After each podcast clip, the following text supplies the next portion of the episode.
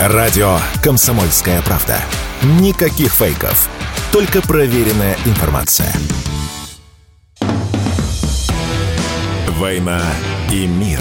Программа, которая останавливает войны и добивается мира во всем мире. Ведущие Дмитрий Гоблин-Пучков и Надана Фридриксон. Как обычно, на волнах радио «Комсомольская правда» Надана Фридриксон и Дмитрий Пучков. Хм. Больше, больше перформанса. Кстати, вот если бы вы сейчас делали какой-нибудь политический перформанс, вы бы на что давили? Про что бы он был? Да на эмоции. На что все время давят? Только на эмоции. Надо, чтобы у людей мозг отключился, и чтобы они, как психованные, бегали по кругу. Знаете, как картинка, где там стрелочка такая по кругу. Вот, вот это вот, да. Только так и надо делать. Только это работает. Ну, давайте проверять вашу теорию. Сработало бы это или нет? Итак, ФСБ пресекла попытку покушения на главу Крыма Сергея Аксенова, которые организовали, ну, понятно, украинские спецслужбы. Но что важно, задержан гражданин России, которого завербовали СБУ и которого обучали на Украине мини-взрывному делу. То есть тут сразу вопрос, то есть как он туда попал еще, ладно, можно гадать, как он так легко попал обратно на просторы Родины, видимо, его какое-то время еще вели на просторах Родины, ну а дальше он, видимо, попытался что-то такое исполнить. Итак, ваша оценка? Мы не будем думать, что он легко попал. Мы будем думать, что его изначально ввели, дабы посмотреть, с кем ты там общаешься, кто тебе задания дает, как ты их исполняешь, какие у тебя подельники есть на территории Российской Федерации. И только в ответственный момент уже, так сказать, задержали, взяли, привлекли. То есть, не думаете, с самого думать, начала никто... понимали, кто он, просто, просто позволяли ему действовать дальше и рыть себе могилу в этом плане? Ну да, но это не столько рыть могилу. Одного хватать бесполезно, если он переходит границу, в чем смысл его захвата. Пусть пообщается на местах с подельниками, пусть пообщается с кураторами, получит задание, приведет, например, к тайнику, где лежат эти боеприпасы, взрывные устройства и прочее. И только тогда его надо брать. Никак не раньше. Нет, это, извините, азы. И да. то, что его взяли, это прекрасная работа спецслужб. Но слово «тайник» тут действительно тоже наводит на мысли. Во-первых, тайник есть, да, кто-то его наполнял, есть, куда этот есть. Э, гражданин все-таки потом и пошел. Значит, еще у СБУ есть достаточное количество людей, кто эти тайники создает и наполняет, правильно? Ну, например, они созданы задолго до. Например, когда войска нацистов покидали территорию Советского Союза, они повсеместно оставляли схроны с оружием. Для того, чтобы натренированные ими псы, всякие эти украинские нацисты и им подобные, боролись с советской властью. Что характерно, абсолютно то же самое делали в НКВД, когда советские войска отходили, а там для партизан все время оставались схроны, оружие, боеприпасы, еда в разных видах, в обязательном порядке. Ничего удивительного тут нет. Оно, понимаете, граждан шокирует только постольку, поскольку вот такое вылезло. Представляете, они хотели убить руководителя Крыма. Ну, нечего тут представлять. Э, э, это их работа, они за это деньги получают, в общем-то. Я не знаю, конечно, как это сейчас квалифицируется, там, как попытки терроризма или открытый терроризм, не знаю, не интересовался. Но в целом это именно оно. Да, там всего этого добра очень и очень много. И, поверьте, все это сделано в совершенно мирное время. Все попрятано, везде заложено. Я, кстати, не сомневаюсь, что на Украине и наше такое же есть, в общем-то, должно Подполье? Подполья, к сожалению, нет, потому что наши спецслужбы Украиной не занимались. Они, по-моему, занимались только внутри страны чем-то, а снаружи нет. Особенно на Украине нет. Там нет ни агентурных сетей, ничего. Увы.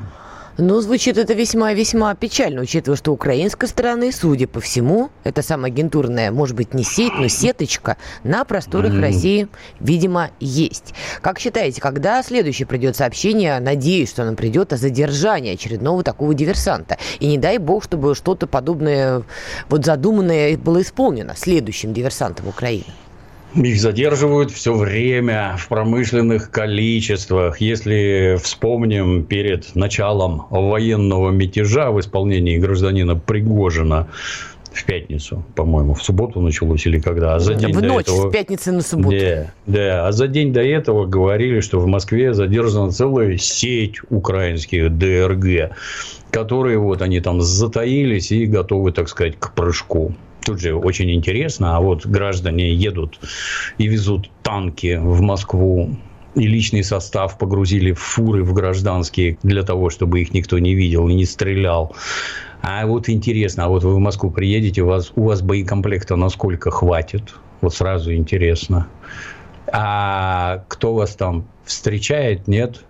И там уже дополнительные боеприпасы, они уже в Москве лежат, да?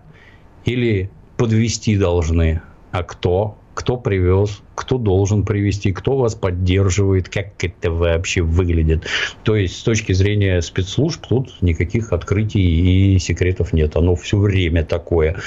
Гражданам про это, ну, лучше не знать. Показательные случаи, естественно, надо озвучивать. Кстати, обратите внимание, что речь шла не про то, что заминировать автомобиль и взорвать. Речь шла про то, чтобы заминировать другой автомобиль, поставить его на дороге, где пройдет кортеж, угу. и там там взорвать. Это уже несколько другой, так сказать, образ действия. Это несколько другое количество боеприпасов. То есть, ну, там, например, пару гаубичных снарядов положить, чтобы там жахнуло, так жахнуло. Угу. Готовили, готовились как следует, да. И это большой успех спецслужб. Я считаю, что таких гадов выявили, захватили и не дали напакостничать. Есть какой-то вариант, я не знаю, как-то вот что-то такое заявить, например, не знаю, властям российским, чтобы как-то напугать остальных затаивших оставшихся, кто ждет задания от СБУ, или как-то переманить, выманить, или при, приходится ждать?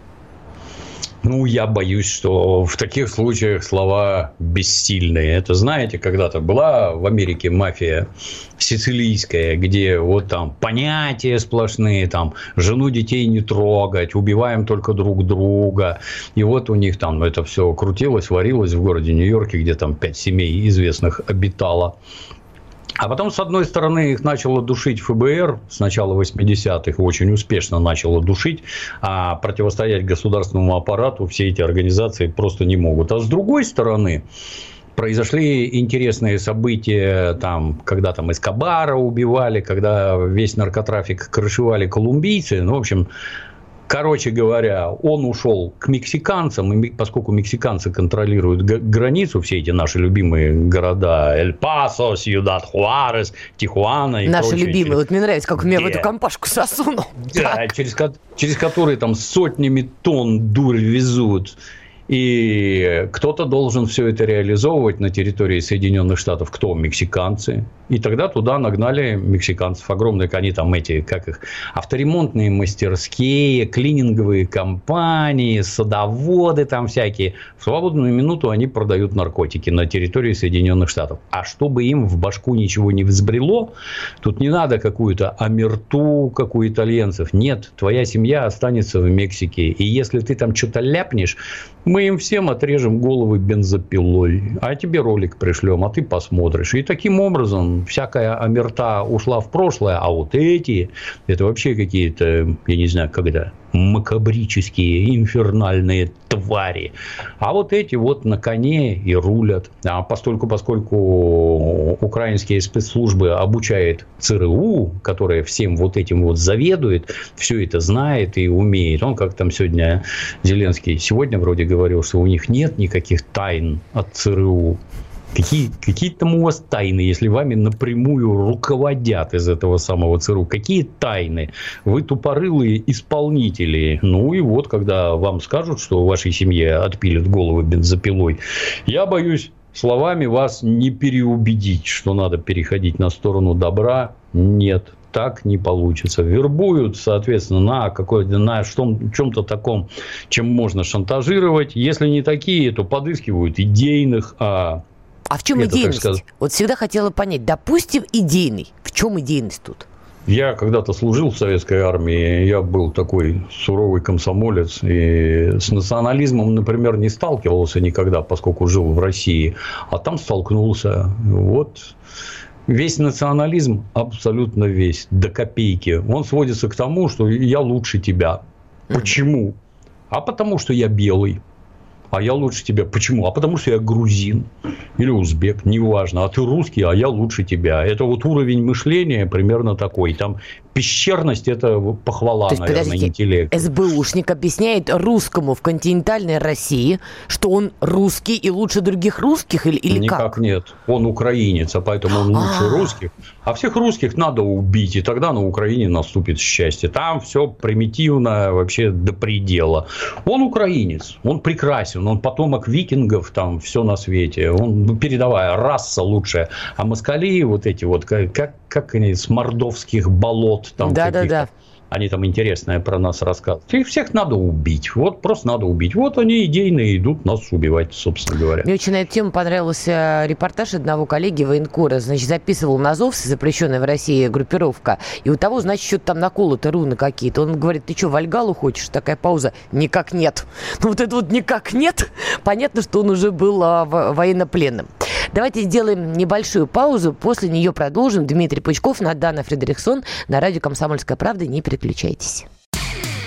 Александр Коц. Один из лучших военных корреспондентов не только в России, но и во всем мире. Он работал репортером во многих горячих точках. Чечня, Южная Осетия, Косово, Афганистан, Ливия, Сирия, Египет, Ирак, Украина – каждый четверг в 7 часов вечера по московскому времени слушай на радио «Комсомольская правда» программу «КОЦ. Аналитика с именем».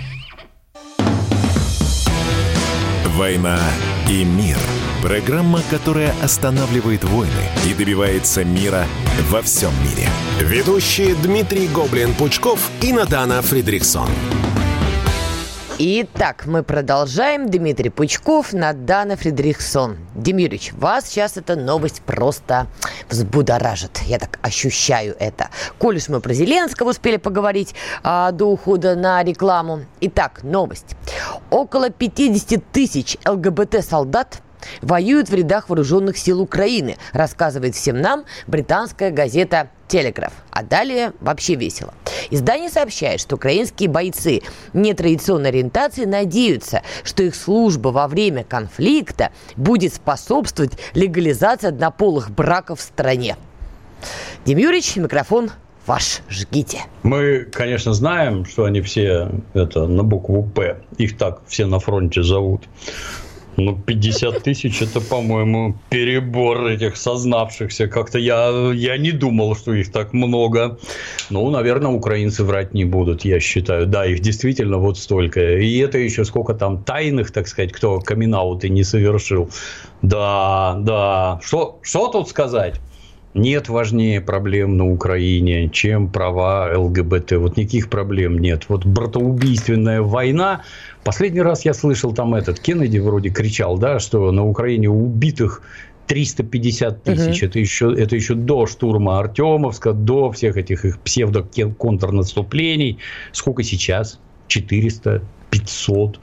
А трагедия это, оказывается, вот ЛГБТ. Да, вот права. Права надо отстаивать на Украине. Блин, ну, ну хоть какие-то приоритеты в башке у людей есть. Может, жизнь ваших граждан. Что важнее, вот мне интересно. Жизнь вашего гражданина или кто-то обиженный из ЛГБТ? Мне кажется, все-таки жизнь важнее. Но кто мы такие, чтобы указывать демократической Украине, что там и как?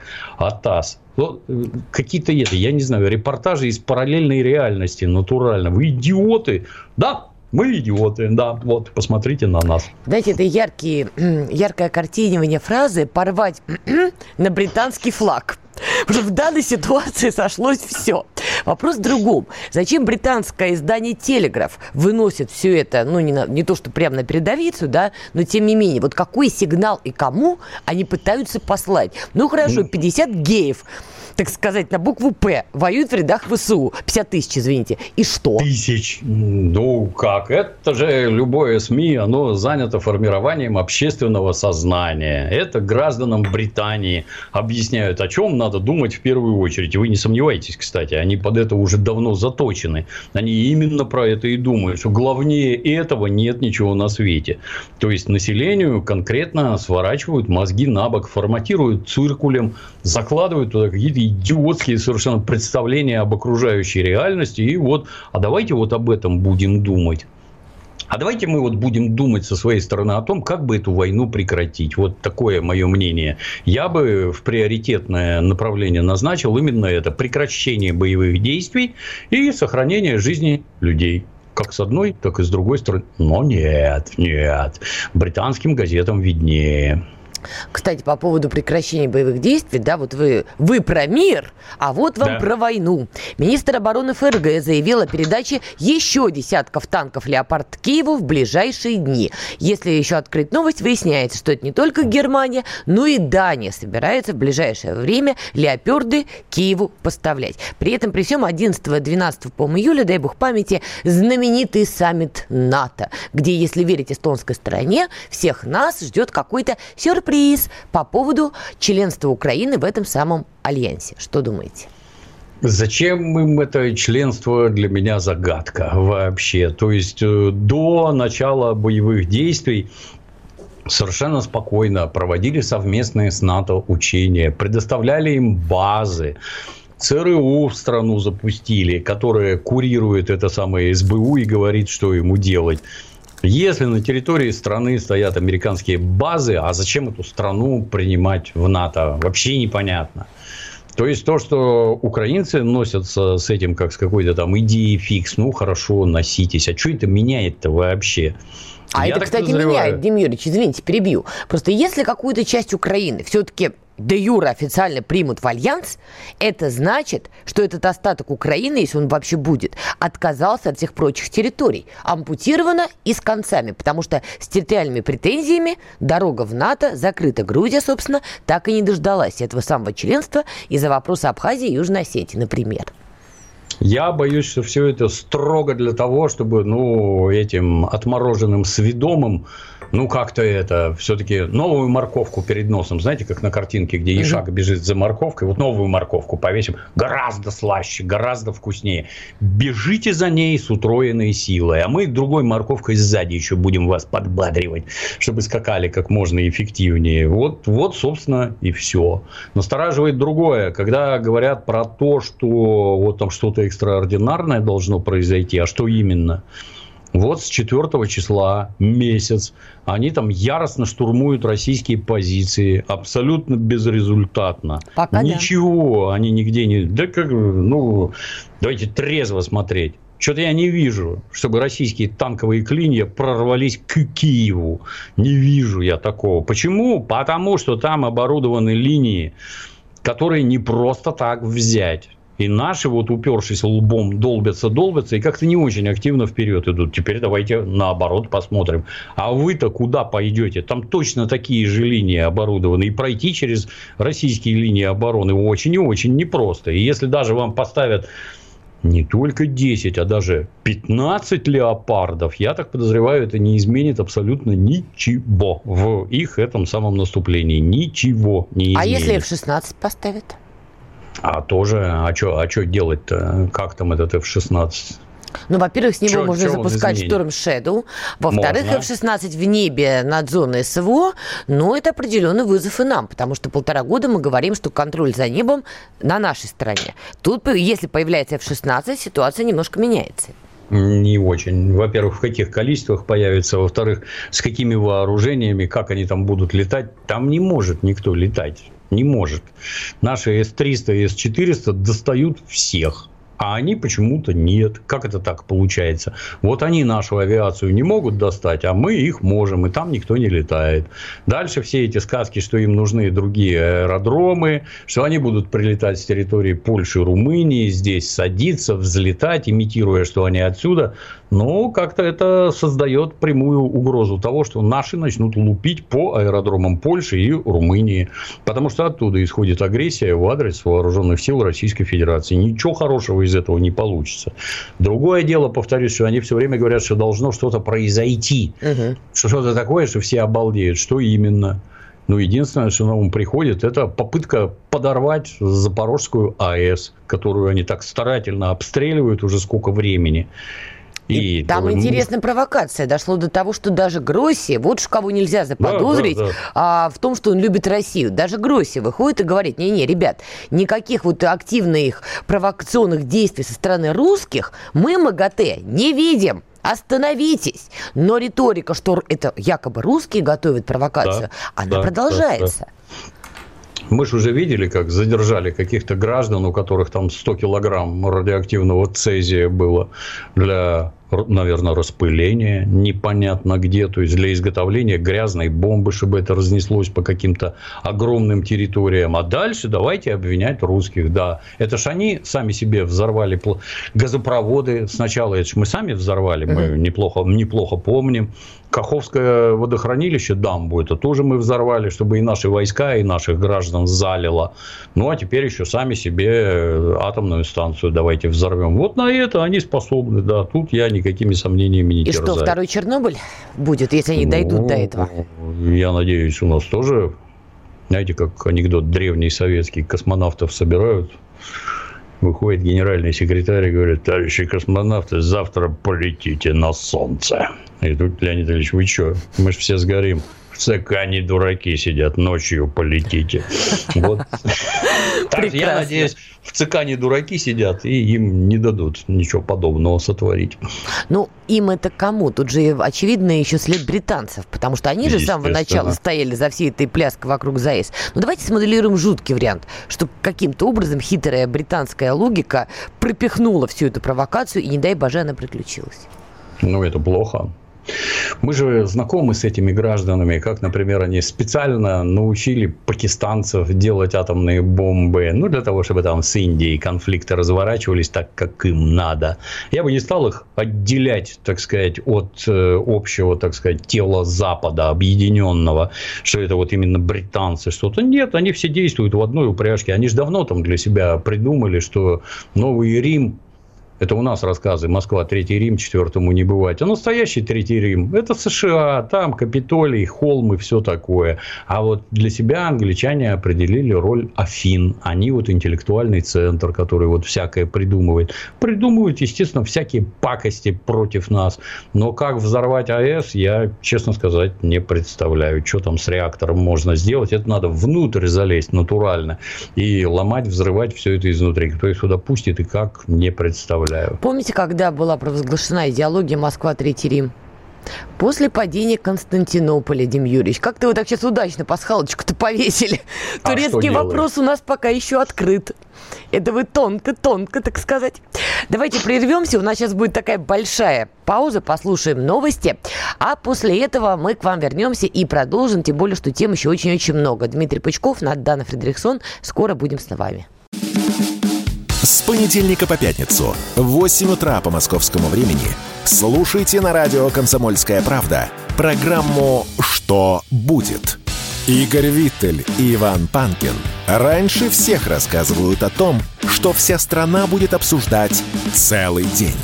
Наши ведущие видят, что происходит, знают, как на это реагировать и готовы рассказать вам, что будет. «Война и мир». Программа, которая останавливает войны и добивается мира во всем мире. Ведущие Дмитрий Гоблин-Пучков и Надана Фридриксон. Итак, мы продолжаем. Дмитрий Пучков, Надана Фредериксон и наша любимая Дим Юрьевичем рубрика «Загнивающая Европа». Про Францию сейчас отдельно поговорим, но не могу не закончить тему Германии. Тем более сейчас коллега зачитала, конечно, потрясающие новости. Итак, Германия жаждет еще полтора миллиона мигрантов, потому что у них нехватка рабочей силы. Я вот пытаюсь понять, Дим Юрьевич, вот просто вот Л, логика. Я хоть и женщина, но логику, знаете ли, люблю ценю, и как-то она у меня в почете. Мы все помним ночь в Кёльне. Мы все помним до этого, когда Ангела Меркель, тогда еще канцлер ФРГ, трагично вышла и признала, что политика мультикультурализма провалилась. Вот это вот. Что ж, Дальше они сами кричали, что эти мигранты сидят на пособиях, на шеях у немцев. Это при том, что тогда еще работали северные потоки, промышленность, и все было еще ничего. Сейчас у них вообще краул в экономике. На кой черт, скажите, им нужно еще полтора миллиона мигрантов? Ну, то есть, с моей точки зрения, это действия изначально направлены на уничтожение Европы. То есть, там выращена какая-то туча просто дегенератов, которые бегают кругами, кричат про зеленую повесточку и полезность завоза мигрантов. При этом как-то все время забывается, а кто колониальную политику проводил в африканских странах? И как так получилось, что когда вы оттуда ушли, почему-то тамошние африканцы, у них нет университетов, институтов, ПТУ, учиться они должны ехать к вам, у них нет никакой промышленности, никакой вообще. Только вот добыча полезных ископаемых, которые осуществляете вы, а местные не получают ничего. И кто это все сделал? Кто организовал там войны? Поделитесь, пожалуйста. Опять вы? Ну, интересно, как-то получается. И вдруг ну, как по уму-то, вот мы смотрим на светоч демократии Соединенные Штаты, вот если мы захотим мигрировать в США, вот вы, например, доктор каких-нибудь полезнейших химических наук, так. например, а я слесарь Вася. Вот примитивный вопрос, а кого возьмут, а кого не возьмут? Васе сразу скажут до свидания, а доктора давайте сюда. Его где-то там нашли талантливого, обучили, он сам добился, а теперь будет работать на Пентагон. И это прекрасно. А дальше давайте вот посмотрим на Европу. А как там? А давайте мы завезем миллион, условно скажем, казапасов. Людей, людей не имеющих Казапасов? никакого... Вы как ну, это да. слово вообще создали? Казапас. Да, он пасет, пасет коз. Да я уж пасет. перевела. Да, вот. Чем он умеет заниматься? Он умеет пасти коз. А вот в вашей Европе он зачем нужен? Вот расскажите, пожалуйста, сразу, вот зачем он нужен? Он, может быть, закончил какое-нибудь там токарное, фрезерное, слесарное ПТУ? Нет. А что он будет делать? В Германии коз пасти не надо. А вот он приехал, а он, значит, сразу привезет свою жену и пятерых детей, а потом привезет маму и папу, а потом маму и папу жены, и по возможности еще родственников, которых сможет прихватить, рассказывая, что они там страшно страдают. У нас, я помню, тоже в 90-е, когда друзья мои бежали в Европу, то, те быстро изобретали. Так, Вася, нарисуй на двери огромную свастику, вставай сюда, сфотографировал, я еврей. Вот так в Советском Союзе меня угнетают. Представляете, рисуют мне свастики. Какой кошмар! Добро пожаловать в европейскую демократию. Так и эти. Они завезут туда, ну, условно, половину своего поселения. Дальше каждому нарежут пособие. Условно, евро 700 примерно. Работать он не будет. Он не хочет работать. И, и он ехал туда не работать. Он ехал туда получать социальные блага. Так и в чем логика-то? У них предприятия а, логика... уходят у немцев, понимаете? Не, не, не, не, Где они работать будут? Логика тут американская. Это американцы тренируют вот этих людей, которые там, э, рыдая от жалости, давайте мигрантов пустим. Мы за сотни лет колониализма им обязаны. Я не сомневаюсь, что вы им обязаны. Но как только они к вам приедут, тут бы задаться вопросом, а почему на родине не получается ничего построить? Может, потому что у вас какие-то интересные религиозные верования, может, потому что у вас какие-то интересные обычаи. А они сюда приедут, в эту, в Европу, посмотрят вокруг отличные магазины, все прекрасно, одежда, еда, замечательно. Девки только непонятно одеты. Какие-то гомосексуалы вокруг ходят. Это все надо прекратить немедленно. Этих резать, этих убивать, этих насиловать.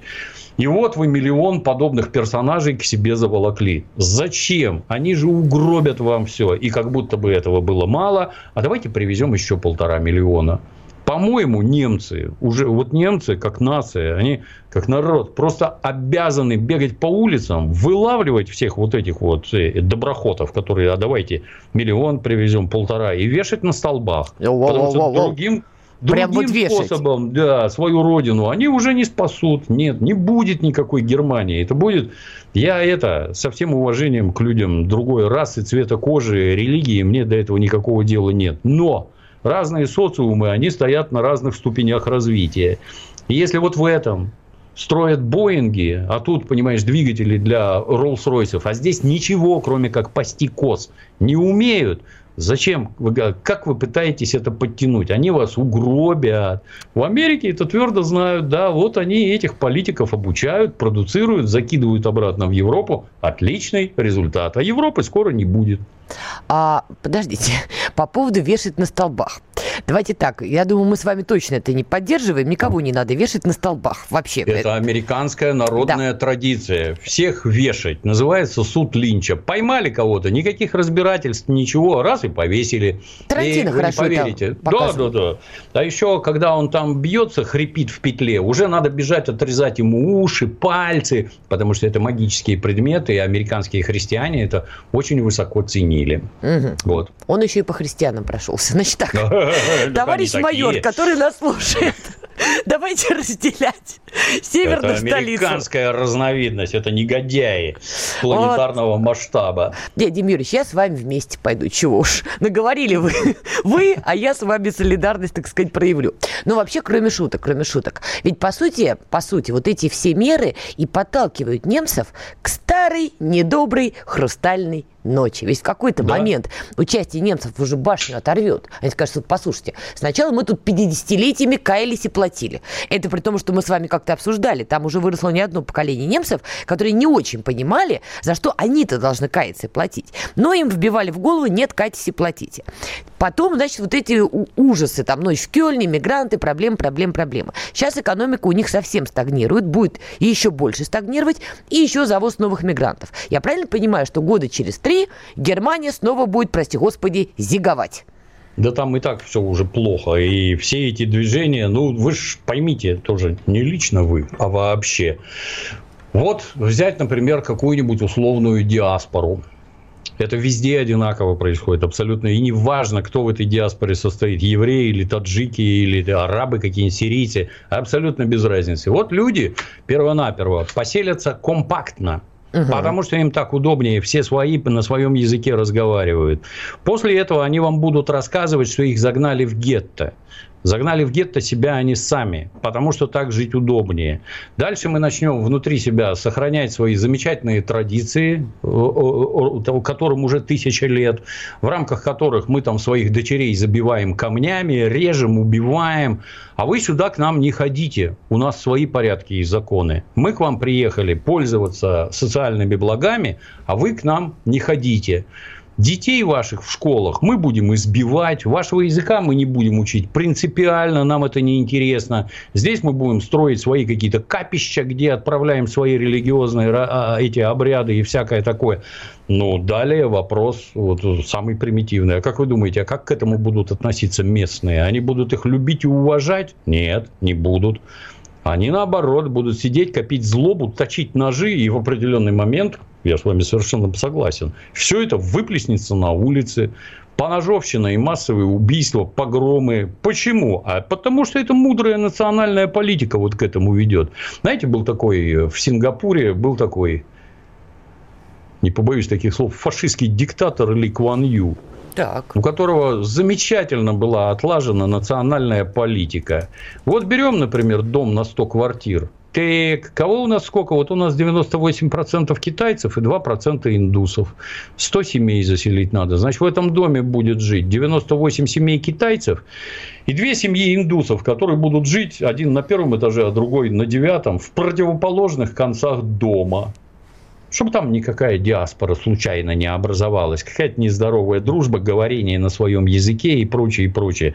Это крайне опасные моменты, крайне опасные. Относиться к межнациональным отношениям надо настолько серьезно, что я даже не знаю, по-моему, в нынешнем мире серьезнее вопроса нет оплодить каких-то людей, которые будут жить на пособие, ходить по Германии, плевать всем в рожу и смеяться, а немцы должны утираться и говорить, слава богу, мы перед вами виноваты. Ну, результат будет именно такой. Лично я никакими сомнениями не терзаюсь. Вот парадоксально, Ли Куан Ю, вы назвали его таким фашистующим, да? При этом, при всем, он один из создателей сингапурского экономического чуда. Вот они удивительно. Там, они, там, они там наркоденьги отмывали, поэтому получилось чудо. Да не, на самом деле тут уж если посмотреть, что называется, трезвым взглядом, да, так и Адольф Гитлер в свое время Германию поднимал с колен экономических. То, что это потом вылилось понятно во что, это мы все понимаем. Но вот этот звериный нацизм, к сожалению, идет в какой-то такой большой спайке с попыткой сделать экономическое чудо, в котором немцы сейчас действительно нуждаются. И вот это пугает еще больше. Давайте сделаем очередную паузу, после которой вернемся на радио «Комсомольская правда».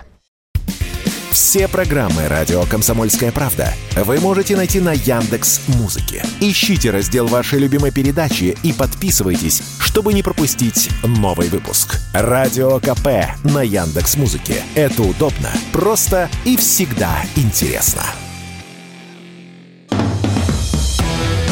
«Война и мир» – программа, которая останавливает войны и добивается мира во всем мире.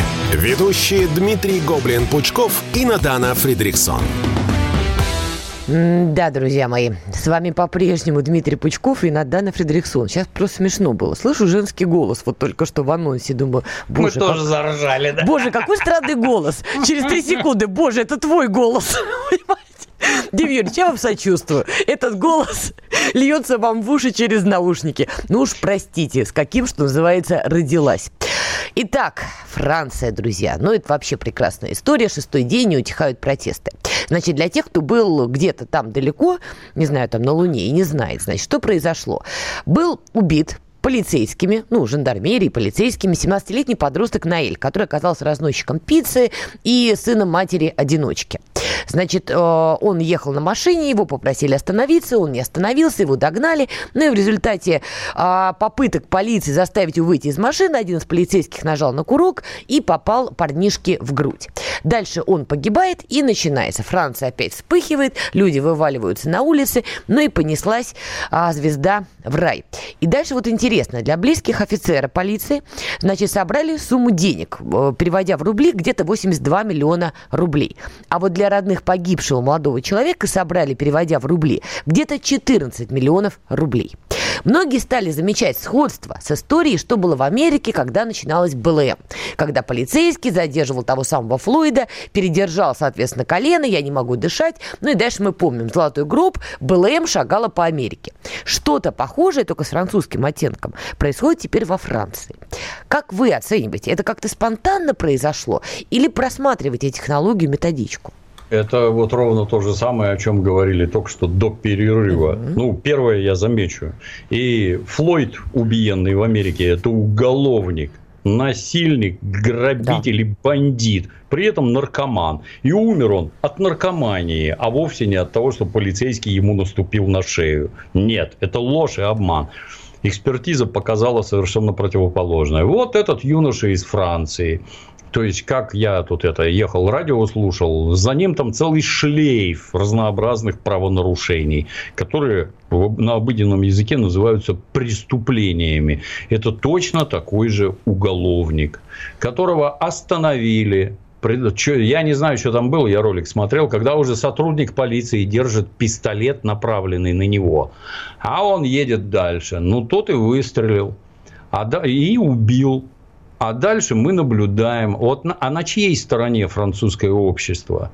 На стороне уголовника с бесконечным там списком правонарушений или на стороне полицейского. Судя который... по собранным деньгам полицейского. Да, вот, да, там в пятеро вроде как больше насдавали на ну, ну, семье полицейского. 82 миллиона рублей и да. против 14 миллионов рублей. Ну и тут вопрос сразу, это вот это такое непредвзятое голосование, условно скажем. Ну и на чьей стороне народ французский? Народ французский на стороне полиции, несмотря на то, что они убили убили человека. Почему?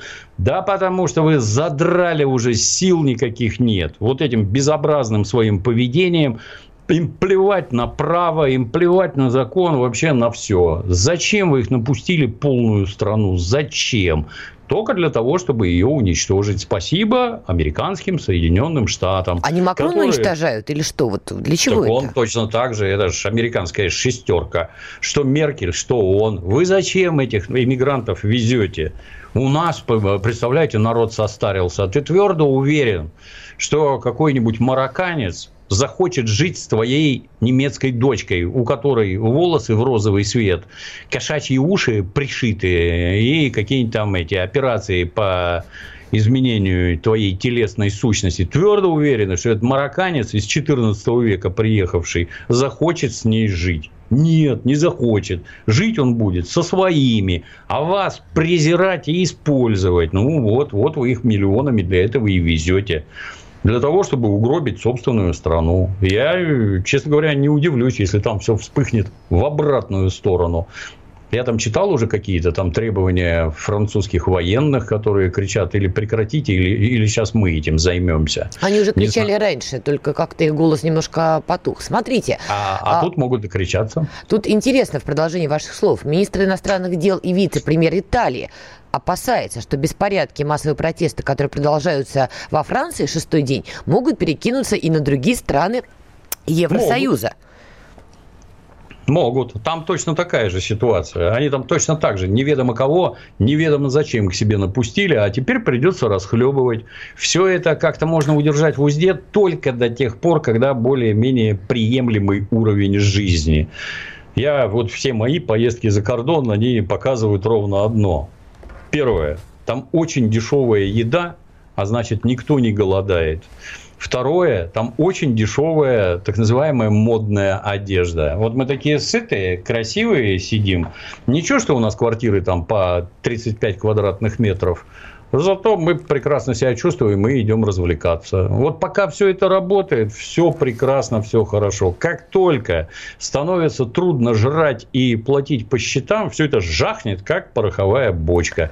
А вопрос, а кто же все это сделал? Кто же все это подготовил? Вот эти вот люди, которые напускали миллионы мигрантов, они как, в будущее смотрели? Смотрели. смотрели да, они смотрели. сказали, виноват Кремль. Вот уже в протестах во Франции, я не шучу, обви... нашли руку Кремля не знаю, Само отрезанную, собой, да. не отрезанную. Но вот, вот мы с вами, Дим Юрьевич. А с другой стороны, смотрите, коль уж нас обвинили, а нас уже обвиняют, да? А может быть, действительно нам тоже пора немножко пошалить. Давайте поддерживать в Европе всех, вообще всех. Мигранты восстали, мигрантов поддержать. ЛГБТ восстали, прости господи, ЛГБТ поддержать. Какая разница? Нас все равно обвинят. Переговариваться с ними уже бесполезно. Так давайте уже бензинчик-то в костер, нет? Да я подозреваю, что уже и не надо. Такое мое мнение, что оно так прет, что это только мешать будешь. Сами разберутся. У самих все прекрасно получается. Великолепно просто. Смотришь, ну, я не знаю. Вот для меня, я же советский, да, для меня есть, у меня есть стереотипы.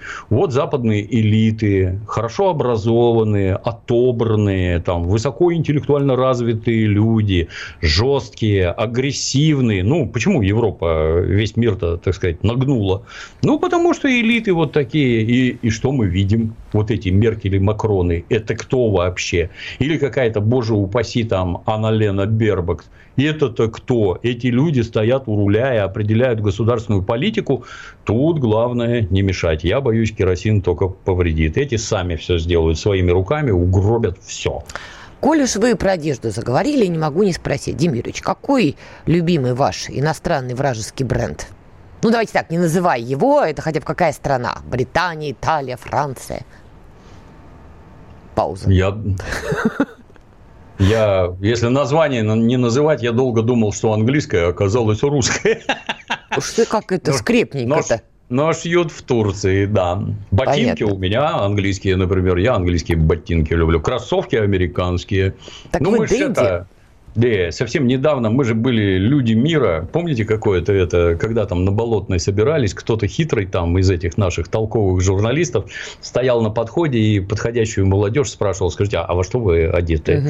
Ну, и там начинаются кроссовки. Вот штаны брал в Милане, курточку в Лондоне, да, да, да, да. рубаху во Франции. И на каждом на 5 штук баксов одето а он идет недовольство выражать. Плохо ему живется, тяжко и тяжело. Ну, так мы тоже люди мира, на нас тоже там со всего света всякого Ой, надето. Не буду спрашивать, на какую сумму вы надеты, а то вас в Питере прям разденут. Я скромный. Не Нет, успеете выйти, вас тут же разделут, обуют и прочее. К чему я вас спрашиваю? Тут удивительное дело. Более половины россиян, а именно 54% э, относятся нейтрально к возвращению иностранных брендов. По крайней мере, эти данные приводят в ЦИОМ. Я все пытаюсь понять. Когда СВО начиналось, и вот это вот за кроссовками, друзья, значит, часть страдальцев по кроссовкам мотанула черт пойми куда с криком «Я же голый буду ходить». Сейчас выясняю, причем многие страдали, даже оставшиеся в России. Да и что, я страдала там по ряду моментов, чего уж греха таить, да? А сейчас более половины россиян как-то ну и пусть обратно. Вот что произошло? Почему такая ну, пассивность? Я думаю, тут как-то не под тем углом показано. Во-первых, все везут в Российскую Федерацию. Просто все, что раньше везли, то и сейчас везут. И это же капитализм. Капитализм, он про зарабатывание денег. Если вы не даете мне чего такого, ну, белорусские креветки мы все отлично помним. Это ж не батька Со знаменитых нам белорусских морей. Да, это же не батька нам креветки продавал, это наши люди организовали проход через Белоруссию и все себе привезли. Есть какие-то, знаете, я вот тут по весне обновлял свой домашний кинотеатр, купил новую британскую акустику, приехали, очень, очень хорошая, приехали люди ставить, я говорю, а как там с санкциями? Ну вот с этими вообще, говорит, никак, все везут, дороже стало, ну все везут.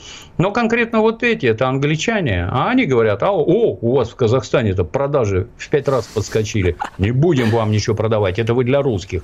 Таких исчезающее меньшинство, все остальные э, делают деньги, а наши, я считаю, по большому счету просто ничего не замечают. Как было в магазинах, так и есть. Ушли вы, пришли, никому никакого дела нет. То есть вы мне хотите сказать, что это не патриотизм подрос у 54%? Mm-mm. То есть слезы умиления можно стирать? Я такое не верю, нет. То есть вы мне хотите сказать такие, что бренды и желудки по-прежнему управляют нами, да, Дим Юрьевич? Да, найдены обходные пути, все к нам приедет. Не переживайте, граждане. Все будет хорошо. Эх, как это? Что ж, только я хотела, так сказать, патриотическую слезу смахнуть. Не получилось. Спасибо за эту Дмитрию Пучкову, разрушителю мифов и легенд в, в голове барышни. Ну и да, на Дане Фредериксон. Друзья, увидимся, услышимся через неделю на радио «Комсомольская правда». Спасибо. Счастливо. «Война и мир» – программа, которая останавливает войны и добивается мира во всем мире. Ведущие Дмитрий Гоблин-Пучков и Надана Фридриксон.